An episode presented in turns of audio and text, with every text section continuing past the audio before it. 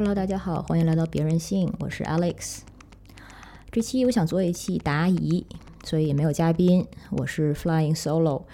上一次自己录音还是一八年到一九年的跨年吧，录了一期 给大家拜年，其实是讲女人为什么生气那一期，不知道大家是不是还记得？我是前几个星期在我的微博上问了一下，大家有没有什么想让我在节目里聊一下的？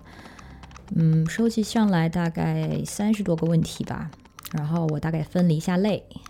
主要是集中在这几类。嗯，第一呢是关于年龄焦虑，第二类是关于呃称为个人成长吧，或者自己的性别意识的成长。第三类呢是一些有争议性的性别话题，比如说女士优先这个东西怎么看待？还有就是关于亲密关系啦，还有亲子关系啦，然后呢，关于 kinks 或者是 SM，还有一些就被我放在其他下面，比如说，嗯，二零二零年上半年过得如何？或者说最近在读的书、想看的电影等等。今天我就顺着来吧，估计可能答不完所有的问题，那可能就留到下一期。首先是关于这个年龄的，或者说年龄焦虑的，有两个人问了差不多的问题。呃，一个粉丝是说，嗯，因为我们大概三年前做过一个系列，叫做“三十而已”系列，就是探讨女性和年龄的。他说很期待这个系列的延续，想听听在我眼里即将进入或者已经进入三十岁的女性，她们的生活常态、情感、工作话题等等。另外一个关于年龄的问题，就是更直接一点，年龄焦虑这个问题要怎么处理？问号。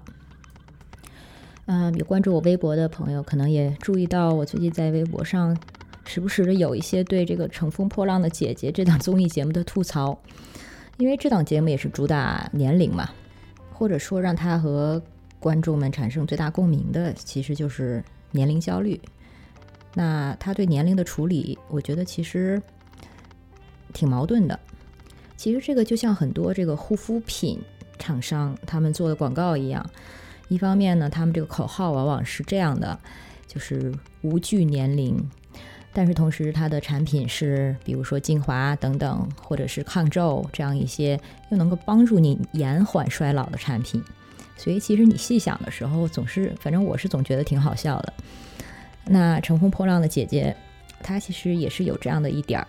嗯，一方面呢，他的确，我承认他给很多年轻女孩带来了一种榜样性的作用，就是告诉大家，哇，这个数字就是一个数字而已，三十、四十、五十，它不代表什么，它不代表你就容颜老去，就一定要是某一个嗯衰老的样子，人老珠黄。你看这些姐姐们，你也可以是这个样子啊。但是另一方面呢，他给的这个三十、四十、五十、五十的模板，又不是这种最真实的。不是最现实的，嗯，它是一个非常或者说极为理想化的或者美化的一个一个标准一个形象，所以它呈现出来给人的感觉就是啊，三十岁、四十岁、五十岁都很好，但是前提是你仍然要看起来够年轻、够美才行。就像钟丽缇和伊能静作为年纪就是最年纪最长的两个姐姐。他们其实能够出现在那边，他们的资本不是他们年纪大而已，而是因为他们年纪大的同时，又能保持这样的容貌、这样的外形和这样的状态，这才是让他们 qualify 的关键原因。所以可以说，他根本上并没有去扭转，嗯，社会常规或者压力对女人的外形，还有对青春的某种追求所所产生的压力。而年龄焦虑根本是什么呢？它其实并不一定是对年龄那个数字的焦虑，它的焦虑的源头其实正是这些我刚刚说到的社会常规产生的对女性外形的压力。啊，当然随着年龄的压力而来的也有一些，比如说对人生进程的困惑，然后在想自己是不是已经足够有成了呀？自己在某一个年龄阶段是否已经啊完成了这个阶段该做的事儿啊？也有这方面的原因，但是这一方面就是没有那么的性别化，男性也会有。但女性可能在年龄焦虑方面更多的一层，就是出于女性身份的这些方面，包括外形，也包括升职压力，或者是组建家庭的压力。那如果要讨论为什么三十多岁的男人没有三十多岁的女人那么焦虑呢？这可能就要说到，嗯，更更多的一些性别关系，比如说在婚姻市场上现在的一些常规，嗯，我们暂时先不往那儿走，就先回到年龄焦虑这件事情。其实有一点很有趣的观察，就是所有现在还经历着年龄焦虑的人，往往都是大部分吧，至少我见到的都是二十多岁。因为事实上是，其实一旦你过了三十岁，可能就不再焦虑了，就是因为还没有经历它。然后这个数字呢，又在这个社会被赋予了太多的外在的、完全没有必要的含义。所以，当你想到三十岁或者四十岁或者五十岁的时候，那些想象就是因为它是未知的，所以可能尤其的会让人觉得不知道应该怎么做。但是你一旦已经过了这个时间点，就会发现，就像很多过了三十岁之后的女孩会说的：“哦，其实她就是又一天而已，真的没有发生什么变化。”那这又说到第二点观察，就是说，虽然很多人觉得二十多岁跟三十多岁或者过了这一天没有什么变化，但是另外一点大家会有共识的是，三十多岁的时候觉得比二十多岁快乐多了。基本上过了三十多岁的人都会觉得二十多岁的时候自己太傻了，而且那个时候其实是最密集成长的阶段，其实成长的很辛苦的，是脑子想的可能最多，但是答案也最少的时候。而三十多岁以后，就慢慢的扭转过来了，可能很多问题你就渐渐的不不再需要答案，而另外一些问题你就慢慢有了答案。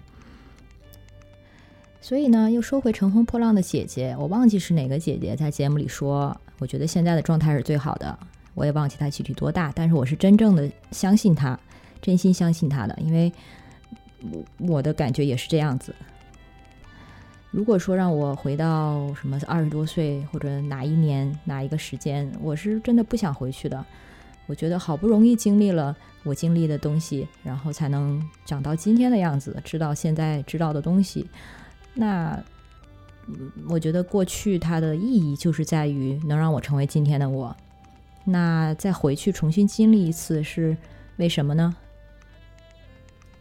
当然，这不代表说现在的自己就是所有版本里、所有的平行空间里最好的一个，那是不可能的。但现实是，首先我们肯定不能像打游戏一样，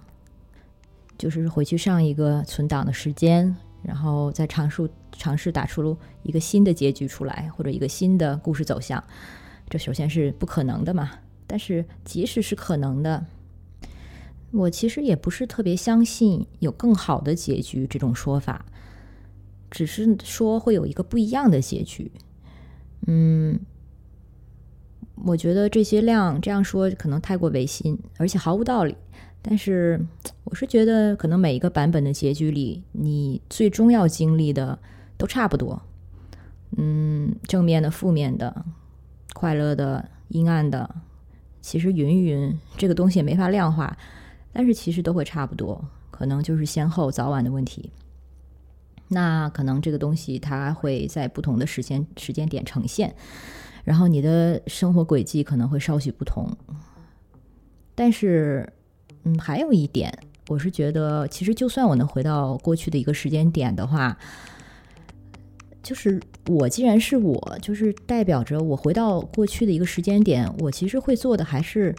和以前一样的决定。那如果我做了同样的决定，那必然 仍然我会慢慢成长成现在的样子，也就不存在另外一个版本的我这么一说了。这么说了一圈，其实结论就是。嗯，现在的你就是最重要的，因为以后所有的决定其实都是因为现在的你而发生的，而过去发生了什么，也都已经在现在的你身上被凝固了。所以呢，就是未来其实是不用想的，过去也是不用想的，不用去想未来可能会发生什么而因此焦虑，也不用想过去我可能错失了什么，然后因此后悔。因为这些没有意义，而且一定要说什么是有意义的话，其实就是那句很鸡汤的话，就是做好现在的自己，此刻的自己。所以，如果你真的是没有办法克服这种年龄焦虑，想说“天哪，我马上就二十几了，二十几了，三十了，怎么办？”的时候，你可以想一想，你到三十岁的时候你是什么样子，其实就是从你现在开始决定的呀。那与其去焦虑未来，干嘛不把时间和精力花在让现在的自己的生活更有意义这件事情上呢？而且，就算从一个非常务实的角度说，你现在所做的一切的东西，它都不会浪费的。看的任何一部书、一部电影，甚至认识的每一个人，无论是好的、坏的，影响是正面的、负面的，它绝对都会留下印子。然后，你的未来，你的所有的未来的自己，其实都是由这些组合起来的。我的这个回答的走向，好像真的越来越鸡汤了，不好意思。其实我还真的不知道大家想要的是什么样的答案。嗯，听我这样说这些话，会对你有帮助吗？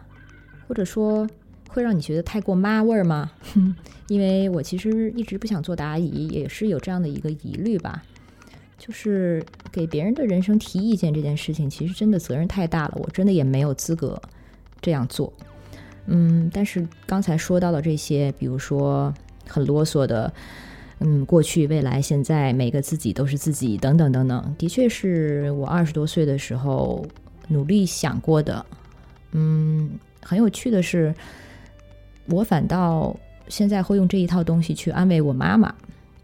因为我妈妈她是经常对自己的年轻的时光会有一些错失感，会有一些嗯悔恨的感觉。但是我真的觉得没有什么后悔的，因为还是那句话，我觉得。就算他可以再来一次，他其实还是会做同样的选择的。嗯，反正我是会的。那一旦想清了这个问题，年龄焦虑其实就很自然的缓解了。因为让我们产生年龄焦虑的是对时间或者对人生进程的这样一种预设，就是我时间是有限的，我需要在这有限里的时间里做出最多的、尽可能正确的决定。而如果做不对，或者说担心自己做不对，这就是为什么会焦虑。那么，如果我们意识到说，决定这个东西本来就没有所谓的对错，因为我这次怎么选，再来一次的话，可能还是怎么选。那对于选错题或者选错答案这一点的焦虑感就可以破除了。嗯，那除了选择是否正确之外呢，我们对于我们手上的这些题目本身，其实也可以好好想想，因为这也是年龄焦虑的一个根本原因吧。就是这些，比如说成家立业、生子，然后事业发展，所谓这些人生项目，似乎都是有一个相应的时间线的，应该是在几岁子几岁之前完成。那对女性来说，三十岁就是这样的一个。对，可以说对事业和对就是家庭组成，或者说你作为一个女性，然后的一些母责的部分是有双重期待的这样的一个年份，或者这样一个年龄。那如果是拿到了这样的考题，就是对于是否选择结婚，是否选择。生育是否选择什么什么样的工作？是否选择因为比如说一些家庭责任放放弃，或者是减缓自己的事业进程？面对这些选择题的时候，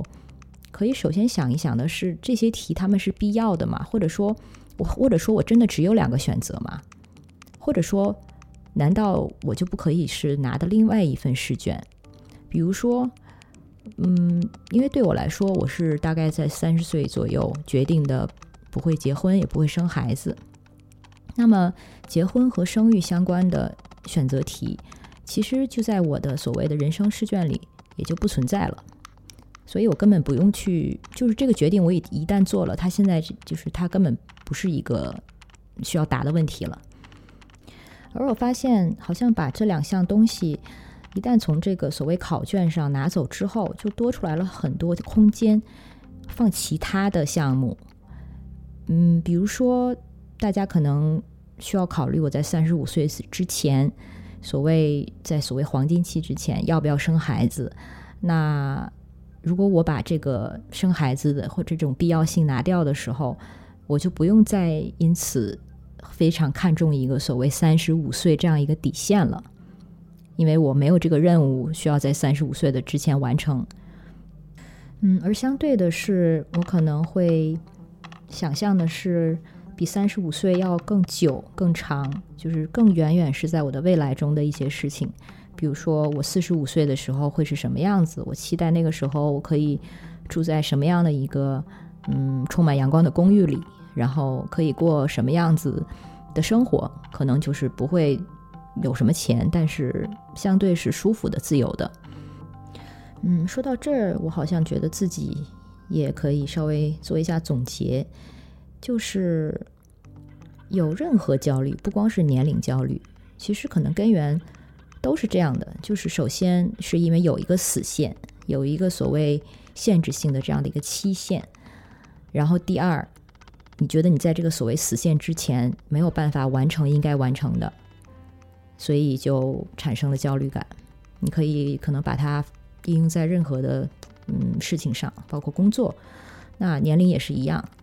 那如果是这样的话，我们就可以重新审视一这个死线，二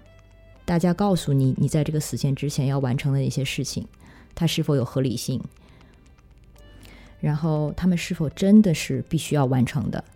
不完成的话会怎么样呢？有什么后果呢？这种后果你是否能承受呢？嗯，以及。如果你选择，嗯，承受这样的后果，那么你会换来的是怎么样的一种另类的未来？就好像是可能，嗯，你考试考到半截，觉得啊，这个题，这个这考试太太傻圈了，我要现在出去买一根冰棒吃，然后到附近的公园去溜一溜。这个例子很奇怪啊，但是我就暂时想不到更好的，嗯。所以这个时候你要做的决定就是是不是值得？你现在出去买一根冰棒，然后去公园散步，它是否值得你停止考试或者退出考试可能带来的后果？对很多人来说是值得的呀。我就是觉得它值得，嗯，做了这样的选择的人其中一个。当然，我的这个 again，我的这个比喻可能真的不太合适，但是希望你明白我的意思，就是说除了这些。嗯，可能别人告诉我们的、给我们的这个考卷上的这些项目之外，应该还有很多其他值得嗯让我们做的事情。而这些事情很多就是没有实现的，没有时间限制的，没有死线的，也就不需要让你因为时间或者因为年龄而产生焦虑的。最后回到问这个年龄焦虑这个问题该怎么处理的这位朋友，嗯，我觉得最直接的答案，首先是。可能要想一想，你焦虑的真的是年龄吗？还是其他的东西呢？那这些东西是什么呢？又有没有其他的出路呢？不好意思，第一道题就啰嗦了这么久。嗯，然后第二类问题是集中在我想为女权做些什么，或者说我想跟朋友普及女权意识或者性别意识，我能怎么做呢？还有一位问的是，嗯。我对性别的这些议题比较警觉，但是我不知道能为性别平权做些什么。请问怎么样可以贡献自己的一份力量？首先，我真的是觉得大家有这种想法的时候，其实就嗯已经是伙伴了，就是已经是加入了这种价值观的传播。我甚至觉得，因为我并不是一个真正的行动者。或者是活动者，嗯，我非常佩服那些做社群的小伙伴们，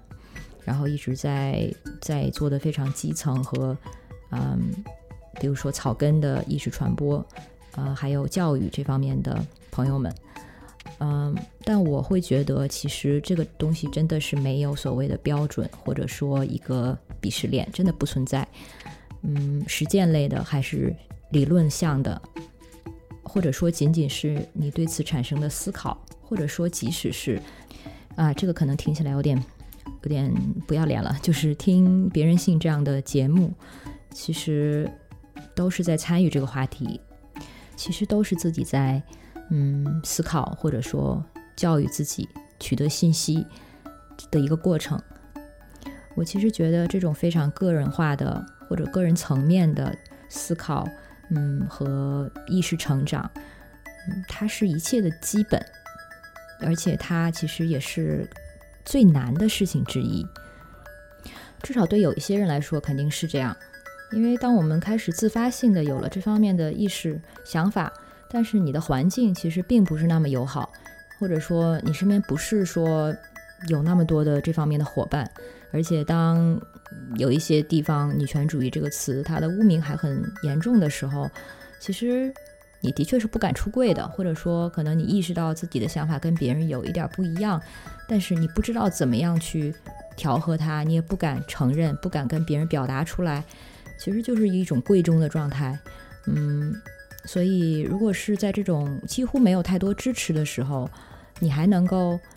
面对这一点，你还能够知道自己的有女权意识，或者说知道自己的想法开始跟别人不一样，而且不是去压制它，而是去滋养它，然后让它更茁壮的成长起来。我觉得这本身就是挺了不起的一件事儿了。那如果说一定要做些什么的话，嗯，其实我觉得任何形式的传播，包括嗯或者加入讨论，嗯，当然我说的传播不是那种就是单纯为了流量式的，然后讨论也不是那种嗯撕吧。我觉得嗯大家其实心里都知道，有质量的讨论，或者说让彼此都能有所得的讨论，高质量讨论应该是什么样子。如果能坚持那样的态度，在网上坚持做这样的讨论。已经是非常非常难了，尤其是现在现在在国内的环境下，嗯，我知道我是我自己都是做不到的。但是如果你能够坚持多久，其实，嗯，它已经是，嗯，一种成功吧。它它至少它肯定是一种劳动力，嗯，而且我觉得不用用一个很硬性的标准衡量，比如说我好像帮助了什么什么人，或者是我改变了谁谁谁的想法，嗯。其实你只要坚持着自己这样去做，哦，包括其中一个粉丝他问的问题，其实是他经常在朋友圈做开放麦，就是在朋友圈里发表言论，他感觉已经很多人把他拉黑了。嗯，他的这个朋友圈的内容就是普及女权意识啊什么的。其实你这样子坚持是绝对有人看得到的。我就曾经有一个朋友，他是非常去政治化的一个人。然后我们在这个方这个话题上也从来没有什么共同话题，但是有一天他很意外的跟我说，其实他可能遇到了一个什么事情，然后他跟我说，其实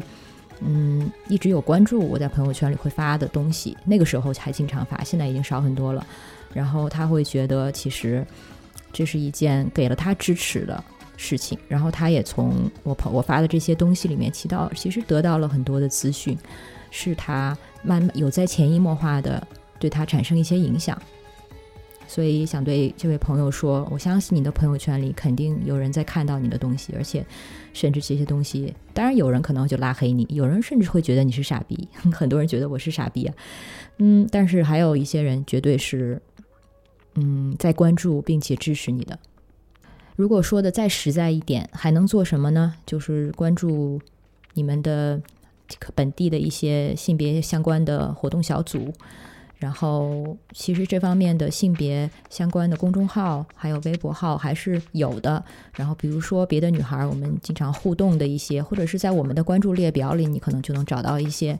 然后你可以从关注他们开始，然后其实像投稿啊，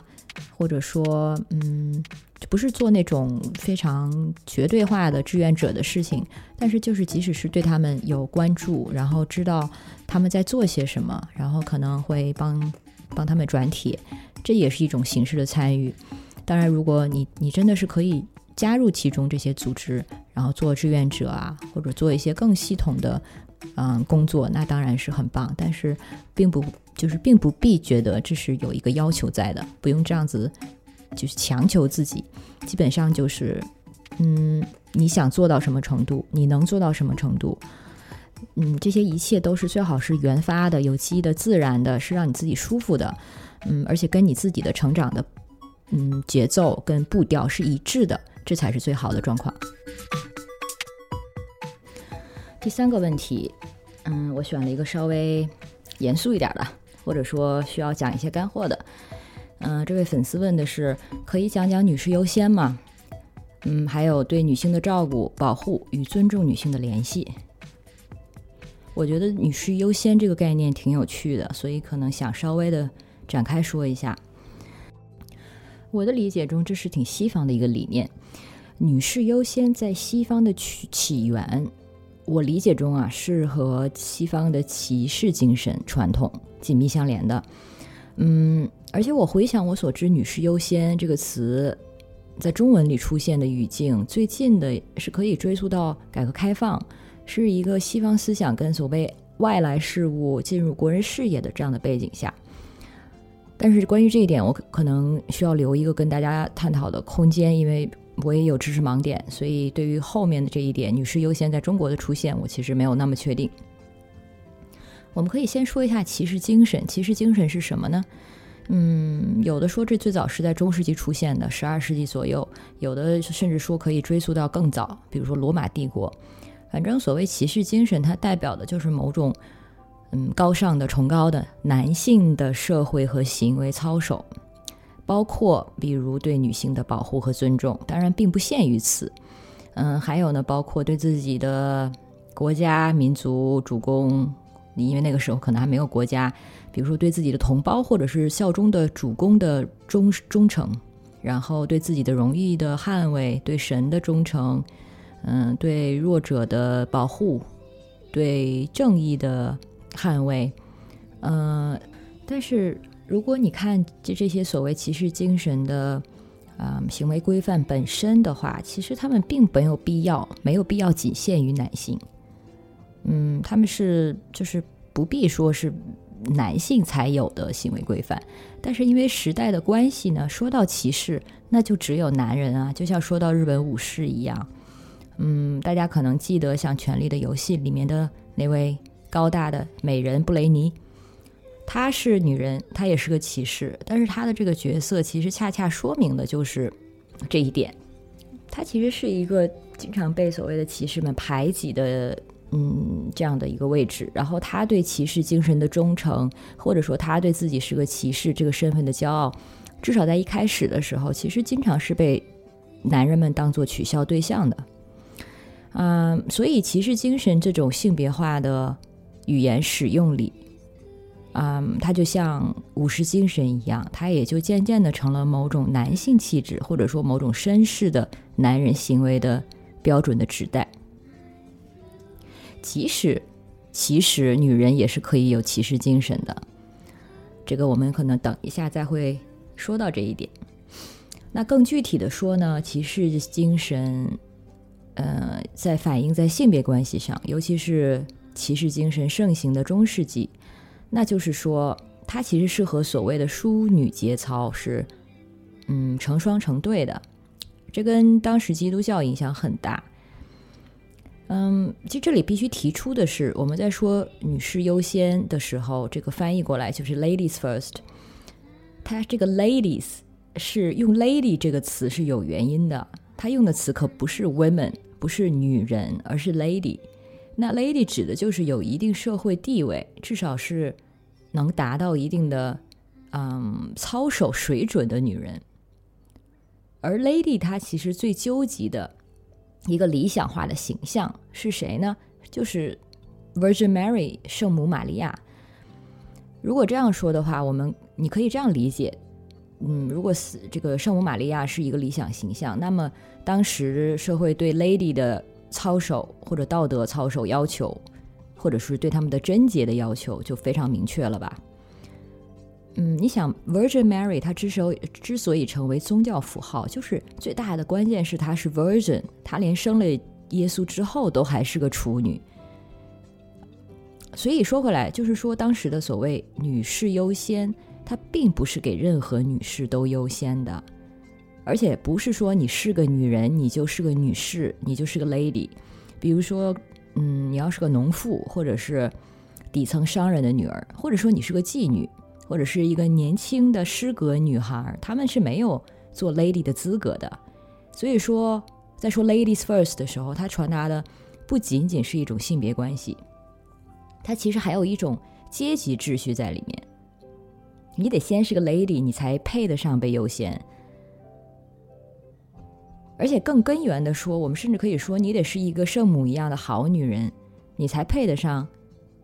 就是做这些好男人的对象，或者是好男人的妈，你才配得上上等男人对于好女人的守护、捍卫、尊重。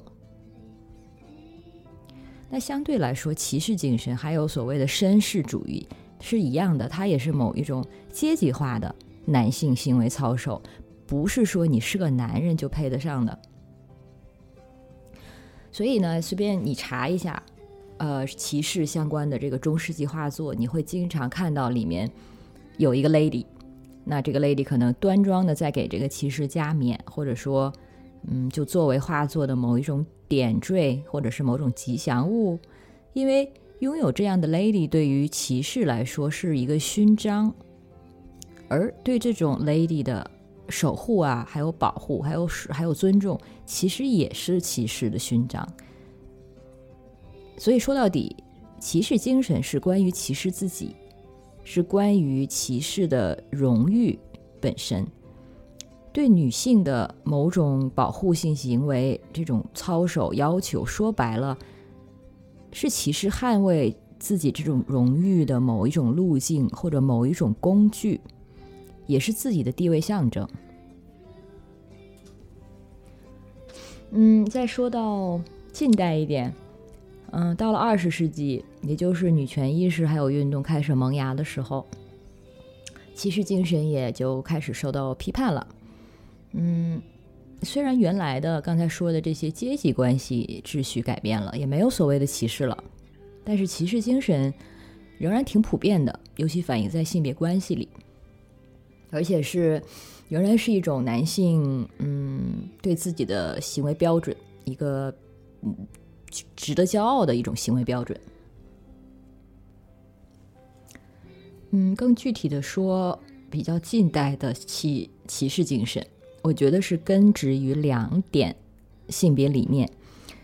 第一点就是，男性是和女性与儿童根本上不同的存在。男性是社会的社呃主体性的一种个体，比如说是改革者，是行动的主体，是有自由意志的，而且其自由意志必须被捍卫。也就是说，男性比女性有更高的道德和行为标准，也要承担承担更多的这个社会责任。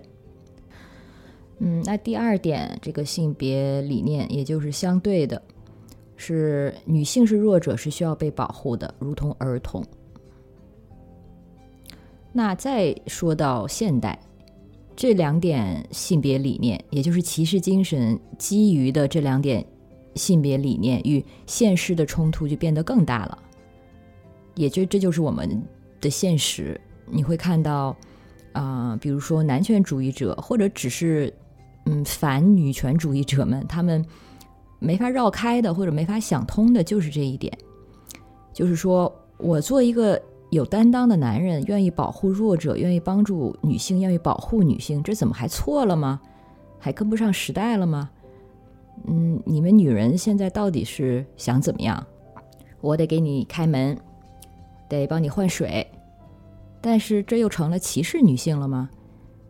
那你到底要我怎么样？那这一类抱怨。嗯，我统一把他们叫做就是 What did I do？我怎么你了？关于这些抱怨呢，我可能可以分成两点说。第一点就是，嗯，其实这些男性他们觉得迷惑或者委屈，其实我完全能理解。但是我觉得，嗯，他们会觉得迷惑或者委屈的根本原因是，嗯，很多男性并不知道从女性的角度来看的话，这类的行为。一旦成为了标准或者成为社会常规，它会对女性其实会产生什么样的影响？嗯，其实不能也不能怪他们，因为很多女性其实也不知道。就是波伏娃在《第二性》里，其实最让人振聋发聩的一点就是这一点，就是说点明了女性其实是总是有退路的，而这种退路才是对女性来说成长的最大阻碍。比如说我干不好，我可以嫁人，或者我干不好，我可以让老公养我，或者反正我是个女的，我不用那么的厉害，或者我不用像男人那么拼命。而骑士精神，或者说女士优先这种对女性的照顾姿态，以及他们后面的理念，其实这正是形成这种性别惯性的长久历史中重要的一环、重要的元素。嗯，虽然我一开始说过说女士优先可能是比较西方化的话语，但是呢。这种话语也是父权社会到了某一个阶段的产物，而父权社会它是普世性的。对于现在的人类来说，不管东方西方，西方，它是一种普世化的存在，就是现在人类存在的现状的。所以我刚才说的这种干不好可以嫁掉的思维，对于所谓东方人，对于我们来说也是完全不陌生的。嗯，其实值得一提的是，中国在四十到五十年代那种。女人能顶半边天的意识意识形态的建设，它其实是非常有革命性的。呃，但是当然，这个是当时是包裹在一个反资本主义的意识形态下。嗯，这一点我就先不细说。呃，反正从七十年代底，就是我们改革开放之后，我国的普遍的性别意识，它是越来越和西方二战后的性别意识是趋近的。虽然进度不一样，所以呢，我们现在使用一些应用一些西方的性别理论，当然不是所有啊，有一些它来理解国内的性别现状，它是适用的。嗯，尤其是对于男性是否应该照顾女性一这一点，西方的理理论化有一点是把这种行为称为嗯 benevolent sexism，就是良性的性别歧视。它也叫做 ambivalent sexism，就是模糊的或者矛盾的性别歧视。与它们相对的呢，就是所谓的 hostile sexism，就是恶性的性别歧视。稍微解释一下，那恶性性别歧视就是明确的，嗯，因为你是女的，比如说对你进行的歧视，包括职场打压喽，看不起你喽，看不到你，不考虑你等等。也包括像呃性侵这样的性别暴力，总之就是基于你是女人而对你施加的伤害，或者是或者是不公平的判断，嗯和待遇。而所谓的这个 benevolent sexism，就是良性的性别歧视呢？当然这个翻译有点怪，我不知道有没有更好的啊。那良性性别歧视，它就是指那些看起来是照顾性的、正面的。关照的动作，但是它的基本预设是因为你是女人，所以你弱，你干不了。大了说的话，就比如出于照顾的考虑，让女人不要上战场；小了的说呢，就比如像男同事帮女同事换个水。呃，当然还有一个问题就是。其实很多时候，两所谓良性的性别歧视跟恶性呢是很模糊的，没有办法分得那么开的。比如说，你的领导跟你说，你是不是明年打算生孩子啊？那为你考虑这个项目，你就别跟了，换那个谁谁谁吧。即使那个谁谁谁他也是同龄，并且已婚，只是他是个男的，那听起来是照顾式的立场，他其实就是恶性的性别歧视。那有些东西，你给了它一个名字，把它理论化、概念化，它原来是什么，它才变得明确起来。当然了，这些理论化的概念，它也不一定是真理，它需要演变和成长的空间。那良性性别歧视跟恶性性别歧视歧视这一组概念，它就是一个例子。它能，他们能够帮助我们更好的理解现实的一些现象。它，他们是理论化的工具，但是。这不代表他们是绝对的真理，而如何让他们更加进步、更加接近所谓的真理，那是一直要持续下去的工作。但是我们现在目前最好的理论工具就是这些概念。那对于所谓的良性性别歧视，其实已经有过很多的研究，数据会显示，经历过这种性别化的照顾的女性，她们的确会受到影响，比如说可能行为上。会更不会主动的担负某些责任，或者对他们的自信心会有动摇，或者他们的工作质量会因此降低。这其实不难理解，就像，嗯，举一个简单粗暴的例子吧，就是你总是被当作宝宝，那而且环境告诉你这是合宜的、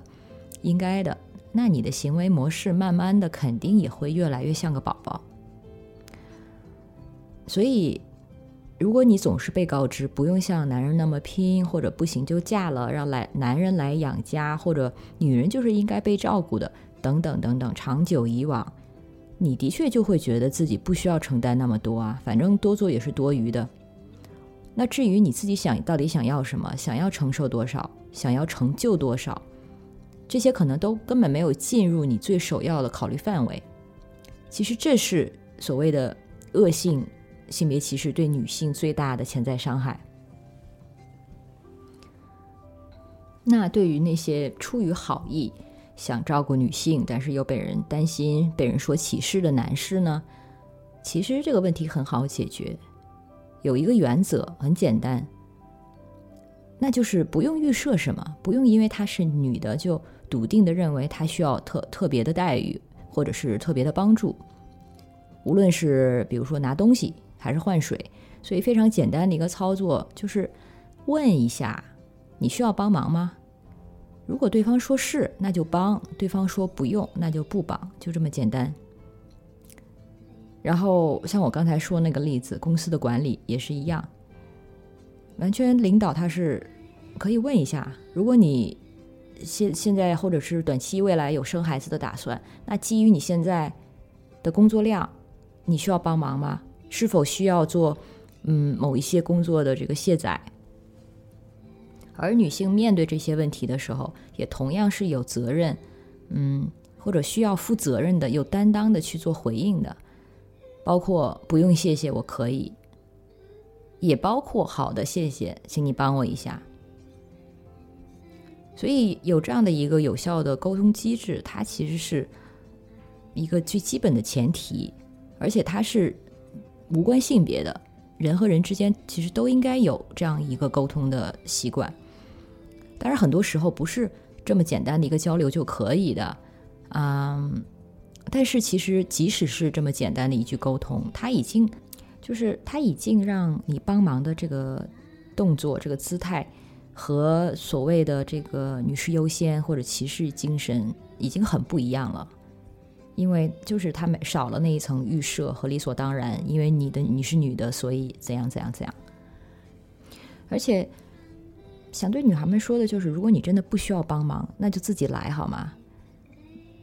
因为，嗯，女孩子可能有多一层的考虑，就是，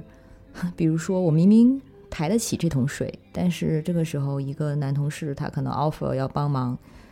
我如果拒绝的话，会不会显得，比如说，嗯，不够近人情啊，或者说不给人家面子呀？嗯，那之后人家会不会就？不想帮我了呀？嗯，那如果是搬水这件事情上，如果你自己能搬起来，那别人不帮，其实也就不帮了吧。而如果以后你的确有什么需要，需要别人帮忙的时候，如果有人因为你曾经不需要帮忙，或者说拒绝过他的 offer，而这次不帮你，嗯，那这个真的不是你的问题，这个是那个人的问题吧。而反过来，其实如果你可以做到，但是你出于，嗯，比如说某种性别性别气质、女性气质的考虑，或者说，嗯，不想得罪人，或者不想看得太过的要强，出于这些考虑，能做的却不去做到，那大家会对你的印象就的确是比你自己其实能力范围内是要低的，而且的确有可能因此把你看作是弱者。这样子其实，嗯，我觉得对你的成长的伤害反而是更大的。嗯，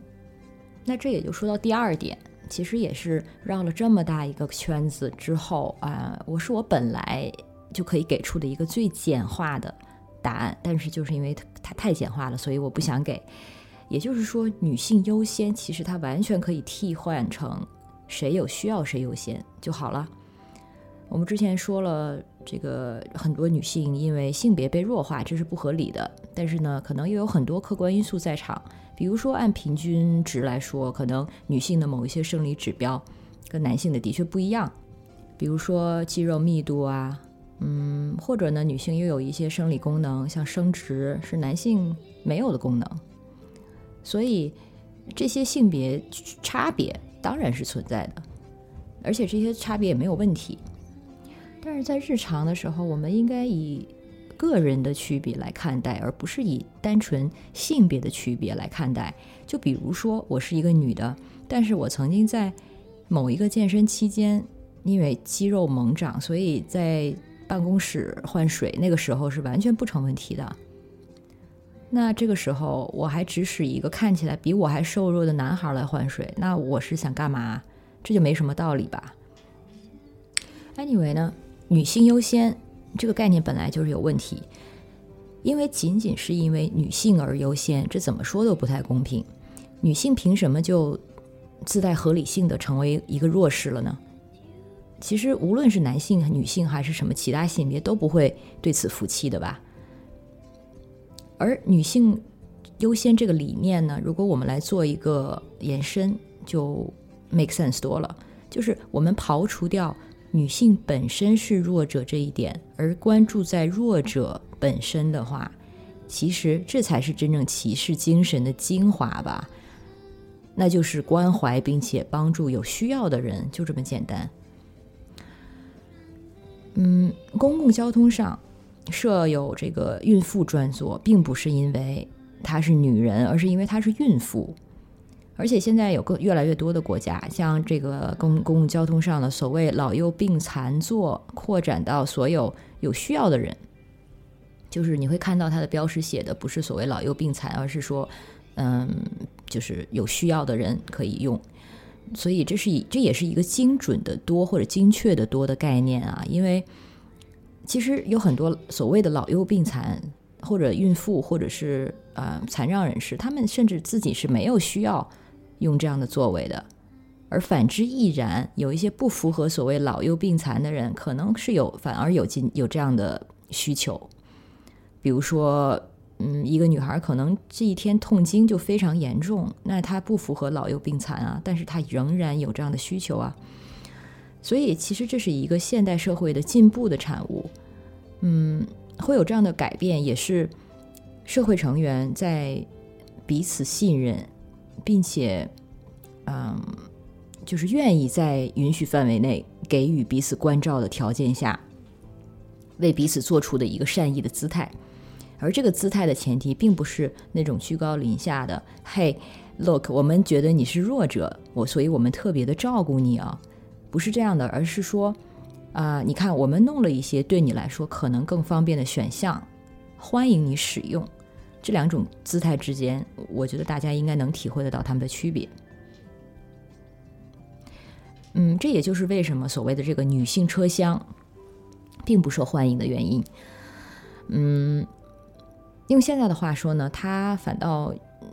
还搞成了这种性别弱化，还有性别对立。可能男性可能就因此更不开心了，一些男性会觉得。啊，女人现在连自己的车厢这种待遇都有了，就是因为她是女的，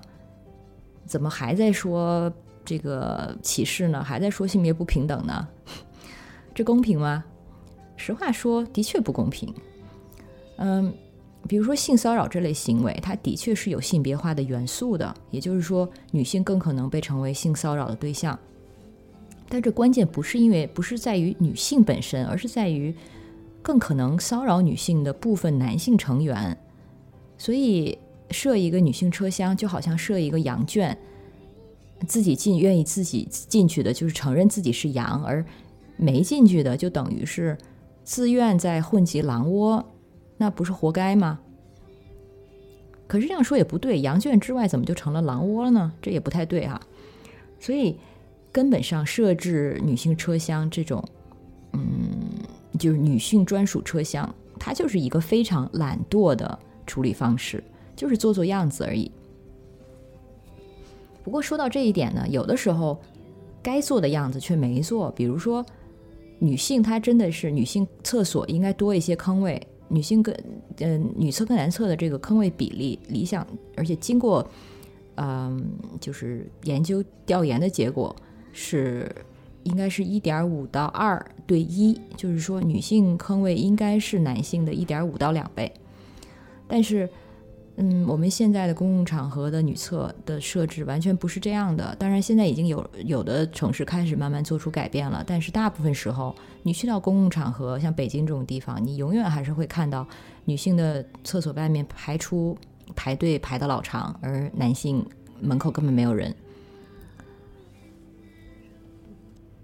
而这一点，嗯，这个性别的不同需求，它其实还是回到谁有什么需要这条准绳上。因为女性如厕，的确是从物理层面比男性要久，这是一个客客观的事实。所以，如果要来一个总结的话，就是给谁谁谁优先，并没有问题，但是选择的标准才是关键。嗯，比如说说孕妇优先，大家是没什么意见的，但是女士优先就大可不必了。这中间的区别。嗯，希望到现在已经讲清楚了。呃，或者讲一个更日常的例子吧，比如说你看到身边一个女孩拿着很多东西，那你要不要帮她开个门呢？要不要所谓 lady first？其实这也很简单，你不用 lady first，只要是你身边不管是什么人拿着很多东西，你都可以，甚至应该给对方开个门吧。时间差不多了，不过最后我觉得聊女士优先还是得回到一个非常抽象的问题。嗯，泰坦尼克号沉的时候，当时就有这样的这个海洋求生法则，就是女人和孩子优先。当然，我不知道现在这个海洋求生法则是不是还是这样子。嗯，那我们刚才也提到，像。就是很多战时的求生法则、生存守则也是这样的。这里面当然有一层客观的对这个嗯养育人类后代这方面的考虑。但是如果说我如果我说这是单纯的唯一的一个解释的话，那肯定会被人觉得这太残酷、太冰冷了。嗯，但是实话说，如果我觉得如果女性不是跟生育能力或者是生育责任捆绑着，我其实很难想象有任何原因她们。会受到所谓的优待或者是优先，当然这个问题我也我们肯定也没有办法得到答案。那回到这个泰坦尼克的这个场景中，后来获救的也的确大部分是女性和儿童。我觉得肯定当时 那个刹那，人们在说女女人和儿童优先的时候，肯定不是在考虑女人的生存或者生育能力，嗯。而是，就是人们本能的希望拯救他们心中感觉更需要保护或者是更需要帮助的人。那在当时，嗯，那就是女人和孩子。所以，女人和儿童优先这一个生存法则，它本身道德吗？除了我们给它加的一层浪漫化的情怀的滤滤镜，或者是骑士精神的这种光环之外，它本身。他真的足够道德吗？无论是说他决定女人和儿童因为弱者所以需要被优先，还是说他认定男人就是因为他们是男性所以就不值得被优先？